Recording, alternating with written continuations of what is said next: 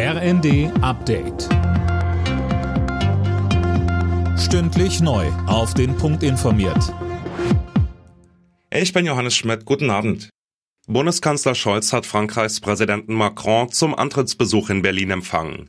Es ist die erste Auslandsreise Macrons seit seiner Wiederwahl vor zwei Wochen. Für Scholz ein Beweis für das enge Verhältnis beider Länder. Ich glaube unverändert, dass die gute Zusammenarbeit zwischen Deutschland und Frankreich wichtig ist für die Entwicklung unseres gemeinsamen Europas, weil unsere Länder wichtig sind, dass es miteinander insgesamt in Europa gut funktionieren kann.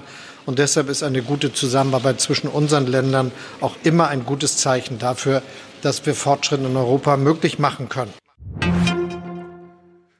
Russlands Präsident Putin hat den Angriff auf die Ukraine als reine Verteidigungsaktion dargestellt. Die befürchtete Generalmobilmachung hat er bei seiner Rede zum Jahrestag des Sieges über Hitlerdeutschland aber nicht bekannt gegeben. Mehr von Tim Britztrup.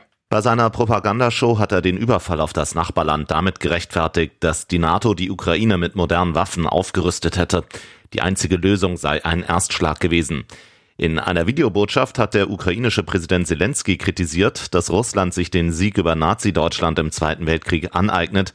Das werde man nicht zulassen. Wir haben damals gewonnen, wir werden auch jetzt siegen, sagte Zelensky. Eine mögliche Verlängerung und Erhöhung der Kaufprämien für Elektroautos sorgt für Wirbel. Verkehrsminister Wissing hat einen Handelsblattbericht zurückgewiesen, wonach er eine höhere Kaufprämie plane. Aus seinem Ministerium hieß es dazu, es handele sich bei den Vorschlägen lediglich um mögliche Optionen.